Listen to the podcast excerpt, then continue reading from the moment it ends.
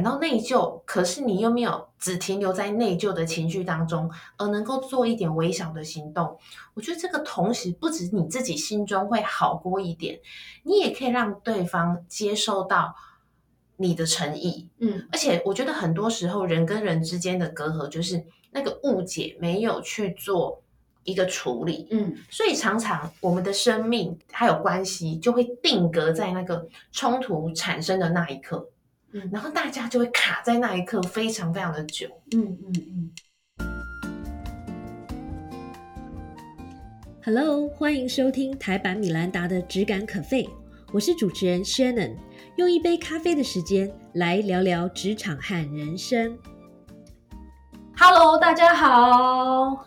今天呢，我们这个录音室充满了这个阳光温暖的感觉，然后我也穿上我很少穿的那个粉红色，都是为了衬托我今天身边的这位美女。因为呢，她又出了一本新书，是第五本书，对，叫做《疗愈内疚》。大家最近应该也常常看到她在这个各大通告里面出现，所以今天很高兴的再次请到培云。我今天看到你特别的高兴。上次我们录影的时候呢，因为就是 COVID 最严重的那时候，然后你记不记得那时候你来，然后办公室半个人都没有，对不对？只有我跟你。那今天很高兴再来的时候已经不是那个样子，表示 COVID 已经结束了。然后我们今天办公室又充满了人气，所以很棒很棒，值得庆祝。对，那首先先请诶培育，你现在随便讲几句话自我介绍一下好吗？呃，大家好，我是洪培云临床心理师。那我目前在养心心理治疗所执业。那目前呢，已经出了五本书，分别是《人际剥削》《微笑忧郁》《为什么关系融洽另一半人出轨》《心理防卫》，然后还有最新的《疗愈内疚》。我发现呢、你的第一个你写书的速度非常快，然后还有就是你的书的主题都是跟某一种的情绪或是心理的一个状态有关系。那内疚其实是一个非常普遍的情绪，我们常常都会对一些事情觉得内疚或是有点 guilty，对不对？。对，那为什么这一次会选择内疚作为出书的主题？其实我五本书的主题都是出版社主动跟我提案。那呃，疗愈内疚这个主题是我在出版第四本书《心理防卫》的时候，那时候刚好收到亲子天下他们 podcast 呃关系相谈所的邀请，嗯然后去分享我那时候的新书嘛。然后没想到在我分享分享的过程当中呢，呃，编辑听着听着，哎，可能他就抓到了，哎，内疚这个主题，嗯很重要，但目前很少人去谈。而内疚，它其实不单纯只是我们看到的“内疚”两个字这个情绪而已，因为内疚它其实是一种复合式的复杂情绪。内疚里面也包含了悲伤、愤怒、羞愧、冷漠等等的情绪，而这些情绪其实大家听下来一定都知道，说，哎，这好像都是负面情绪嘛，所以他才会这么的消磨一个人的生命能量。所以啊，这本书我写的方式我觉得超级特别，因为里面有五个家庭嘛，然后二十五段故事，然后我真的忍不住就一口气看完，然后啊，我觉得简直就像是那个什么偶像剧的那个内容，就好像诶看完这个故事，然后下段故事又是前一段故事的某一个人的。呃，他的朋友或他的某一个亲戚的延伸，我就觉得这个写作的方式蛮特别的。你这次为什么会这样架构这本书呢？我觉得我真的呃一路走来都好幸运哦，就因为是亲子天下的编辑跟我提说，诶，我们要不要试着以一种群像式，就是说，呃，因为以前的写作方式就是每一篇，也许三十篇文章，哦，每一篇都是独立，大家完全没有任何关系。可是这一次的写法就是。可能每五篇文章，这五篇文章的主角刚好他们互相是家人，嗯或者是朋友，所以他们会有共同的生命事件跟议题。可是每个人在同一个事件当中角色不同，嗯，心境、想法、心结也不同，所以这样子的写法会变成说，其实我们就很像在看电影一样，嗯。会拥有那种上帝般的视角，去看到原来我这么气的这个人，他其实转过头去之后，其实他很后悔，嗯只是他没有跟我讲。嗯，但绝大多数的人，通常都是那种看电影的时候才会知道说，没有啦，其实那个人已经很想跟你说对不起，他就是说不出口，对不对？我们身为观众就会很焦急。可是，一旦我们不是上帝，我们是剧中人，我们通常都会把对方这句想的很恶劣，非常的坏，他就是不知道错，死不认错等等。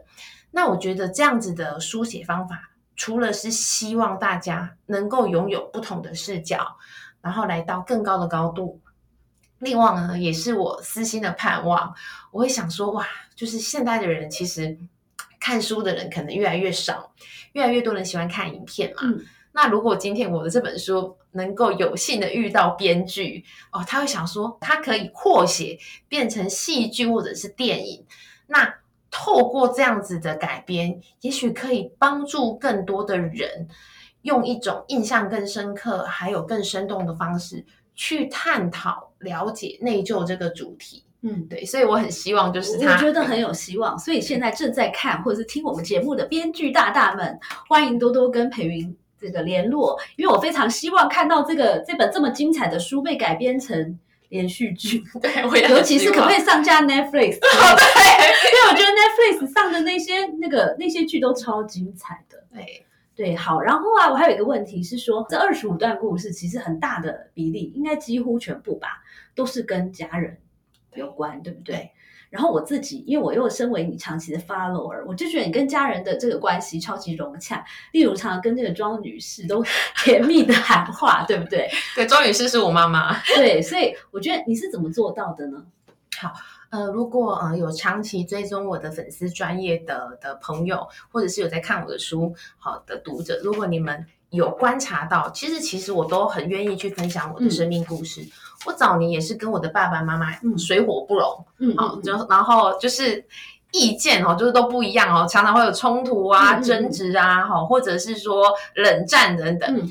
那后来我真的觉得，啊、说到底就是不，我不要去期待别人先改变，嗯，我可以成为那个主动改变、去融冰的那一个角色。嗯。所以我后来发现，就是说，跟爸爸妈妈关系越来越好，越来越融洽且开心，就是能够常常去发挥所谓幽默的元素。嗯好像其实很多时候，呃，其实两个人之所以很容易闹僵，是因为各自僵持己见。嗯可是当我懂得把快要吵起来的话题赶快适时带开，甚至用一个比较幽默的方式，好、嗯像我忘记我有没有上一次有没有在这边讲过一个很有趣的故事，是我国中的时候。我那时候就是，其实周末嘛，其实国中生也没有地方去，我就只是去我家附近的书局看书，就是一个这么普通的举动。那没想到大概五点多我回到家，哇，我爸超生气的，因为他不知道我去哪里。哦，认真说来，应该是说我还没有回来啦。嗯哦，对他来讲，五点多就是晚了，嗯哦，傍晚五点多，所以他就很生气，一脸铁青。好，那我是高雄人，所以我爸爸就讲台语啦。好，他就说你着急得我一提，就很生气这样子。哇，我那时候刚到家，我也觉得很委屈。我是一个这么的哦用功去看书的小孩，我不是去哪里嗯怎么打电动会去玩，然后我爸还哦好凶这样子。我那时候也不知道是哪里的灵机一动，我就说我开车去屏东。嗯哼，好，那高雄到屏东来回应该好像要四小时了。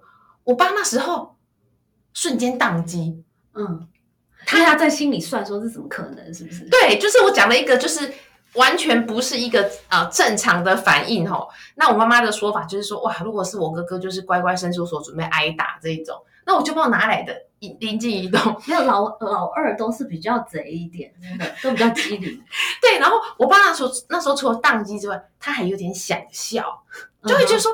这个孩子还蛮古灵精怪，这样他还来不及发作的时候，我就赶快说哦，我赶快去洗澡，我 就溜走了。哦，所以我觉得有些时候有一点那种幽默啊、创意，其实真的会把那种不必要的战争消弭于无形。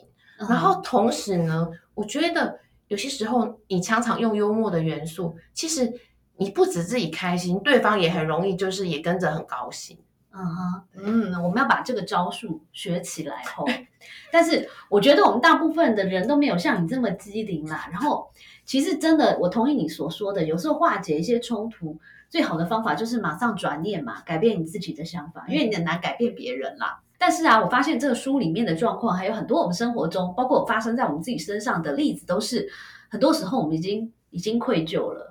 就是对当下吵完，或是当下做完什么事，你心里就很愧疚。可是很大部分的人都没有办法拉得下脸来 say sorry，对不对？。对。那这个这关于这一点，你有什么建议呢？对我，我觉得所有人都很可爱哦，叫做明明都不是偶像，但是偶包都超重，对，就是要他拉下脸说个啊，我刚才说错，我刚才不应该那么凶，等等之类的。就总而言之，就是超难就对了。所以我在书中哦，就是想要跟大家分享，如果你当下做不到去说个对不起，好，或者是道歉，也许你可以之后用一个比较间接的方式，嗯可能传个简讯，或者是写个小卡片。嗯我觉得至少当你感到内疚，可是你又没有只停留在内疚的情绪当中，而能够做一点微小的行动，我觉得这个同时不止你自己心中会好过一点，你也可以让对方接受到你的诚意。嗯而且我觉得很多时候人跟人之间的隔阂，就是那个误解没有去做一个处理。嗯所以常常我们的生命还有关系就会定格在那个冲突产生的那一刻，嗯然后大家就会卡在那一刻非常非常的久。嗯嗯嗯。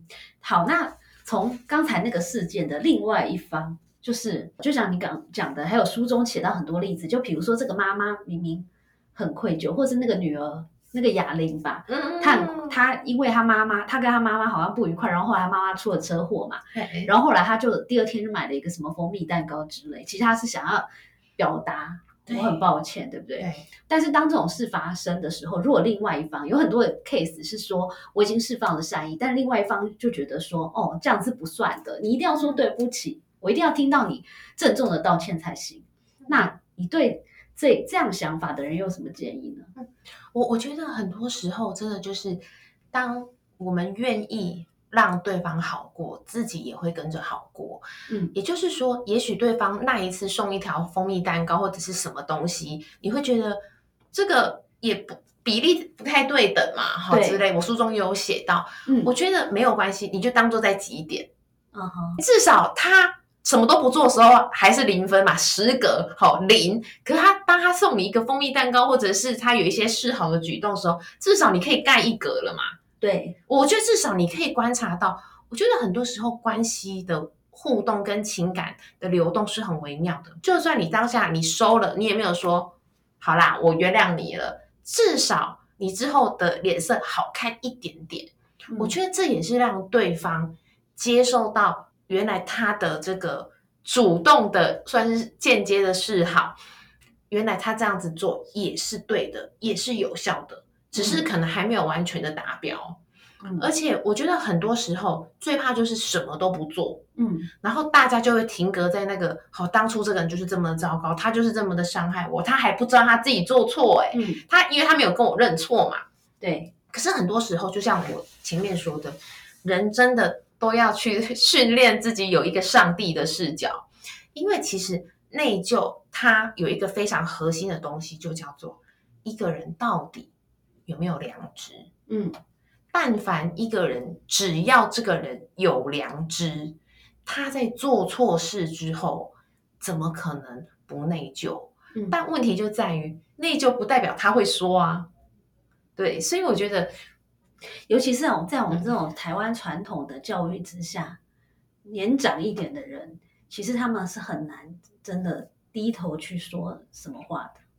对，没错。所以我那时候就是看到访纲的时候，我真的觉得，为什么我说访纲真的好入心哦？因为真的写中所有台湾社会那种，他不止不会认错，就算是平常的时候，他也不会 讲好听话，他也不会给你赞美，给你肯定。嗯所以其实常常哇，跟最亲的人相处，你很难感到那种开心，嗯然后会很难去觉得说哇，原来我自己这么棒。好，我我要自己先破那一题嘛。嗯，可以可以，好你就 K 九就好了。好，所以我就会想到说，其实我跟我爸爸的互动，真的就是感谢我爸，好，他让我有很多的题材可以分享。我爸爸就是那种非常标准的台湾传统呃威权父亲的那种形象跟角色。嗯，从小到大，我真的没有印象哦，他会哇，主动去夸赞自己的孩子，好棒哦！你这样子好厉害哦！什么爸爸好喜欢你哦？没有，好，真的没有。那我后来到底怎么去摸索出来的？因为我很喜欢观察，我就会发现，当我可能带了什么好吃的东西回去，回到回家，或者是买给他，他要是点点么恭维，好，这就是八十分。哦，所以他只要不不讲话，你就要自己觉得开心。对，因为他如果真的不喜欢，他是会讲的。各位，好，对不对？他如果真的觉得太难吃，譬如啦，哈，他他是会讲的。好，我们真的不是自我安慰哦，我们要非常有智慧的观察。哈，他如果不喜欢，他一定会讲。那是不是代表他如果没有讲，他就默默的收收下，其实就是不错了嘛，对不对？伊娜公。美拜哈，因为我之前 就是订了那个台南的虾卷回家，这样子哈，就是替妈妈厨房啊哈的那个虾卷冷冻虾卷回家。我爸竟然说这美拜假，我就知道哇，那简直一百分，把你夸上天了吧，对不对？可能已经破表了。对，然后我因为这个东这个难题也是我妈妈的难题她跟她老公相处的难题啊，我就跟我妈妈说。你一定要看懂你的伴侣他的行为模式，你不要去期待一个从来不会甜言蜜语的人，有一天他舌灿莲花。好，这个期待太不切实际了。而且，如果有一天他真的舌灿莲花，我觉得你才应该担心吧？他到底是有多愧疚，忽然变成一个完全不同的人格？他应该是被调包之类的，真的换灵之类的。所以，那我可以马上想到一个例子呼应你，就是很多像情人节快到了嘛，然后情人节的时候就是那个争吵最容易发生的，因为比如说很多的女性的朋友都会很生气，说为什么我的另一半都没有送我礼物，或者是他送我礼物怎么那么烂什么的。但是我觉得从你刚才逻辑来说，我们就是不要跟自己过不去。比如说你喜欢什么，你就可以用暗示的，然后他再不懂的话，你就直接。跟他讲吧，然后如果他真的很忙的话，你就直接去买，再再叫他把钱打到你户头好了。我觉得再怎么样，就像几点的概念，这些可能不是满分，可至少有三分五分吧。然后你的心里也不会这么的不平衡。对，我觉得啊，你你看我是不是领悟性很高？马上那个 虽然提到这个例子实在太好了，我觉得这真的是亲密关系里面大家要。自我成长比较快，而且会自己比较快解脱的最好道路。因为太多人会觉得说，因为我们是呃伴侣，所以他要像我肚中的蛔虫，知道我喜欢什么，而且要送对礼物。我想各位，你就不要折磨自己，也不要为难对方了，你就明讲，或者是或对啊，就像你说，就是那你自己先卖，那到时候我相信，只要你们关系有一定以上的程度。我我觉得对方不会因为这样而不开心，他搞不好心中还会有点愧疚，对不对？对，反而有点轻松，对他也会轻松，也会觉得说哦，没有这么大的压力。嗯，对，没错。所以呀，很多人生的不愉快啊，都是因为他没有办法翻页。对，你知道吗？就是一直卡在那个很让你不开心的一页，然后拒绝翻页。明明事情已经过很久，或是说已经对方都已经事出善意，或者说。这件事根本就不应该再纠结下去了。但是有时候翻页真的很难啦。嗯嗯。那我们要怎么？像你人生也碰过一些挫折嘛？你是怎么做到翻页的？我觉得说到底就是翻页永远都是个人的责任跟选择。也就是说，如何去翻页，我觉得就是不要让自己长期的停留在原地，然后当一个永远的受害者。那不要这样子的话，那你就是要提醒自己，再怎么微小的一步，也要持续的往前走。比如说，像我对我来讲，我就会提醒自己，如果这个人、这件事、这个地方让我那么那让我那么伤心，那我都成年了嘛，那我可以搬家，我可以搬到别的地方，我可以去换，比如说换工作啊，或者是说跟别的新的朋友认识，而不是长期的。待在同一个地方，然后觉得这个人好可恶哦。每次看到他很生气，对他没有好脸色，那当然他也不会有好的回应嘛。我就一直让自己卡在这个地方，哪怕搬到附近，就是你只要有一些行动上的微调跟改变，嗯，你一定可以让你的人生翻页。因为各位，你这样想就会很简单。如果你搬到别的地方，你就会开始接触到新的人际网络。嗯嗯你常常去的商店，会去常常见面的员工、好店员，好或者是你的朋友，全都会不断不断的换一圈。嗯，对。好，所以换句话说，如果人生是一本书，如果没有办法翻页，就先把书合上，再看另外一本吧，啊，是？对不对？我觉得这个也许是个好方法，对不对？谢谢收听今天的 Podcast，希望你喜欢今天的这杯咖啡。我们的节目名称是台版米兰达的质感可废，欢迎订阅我们的频道，分享你的想法，也可以追踪我的粉丝专业台版米兰达的创业笔记。我们下次见喽，拜拜。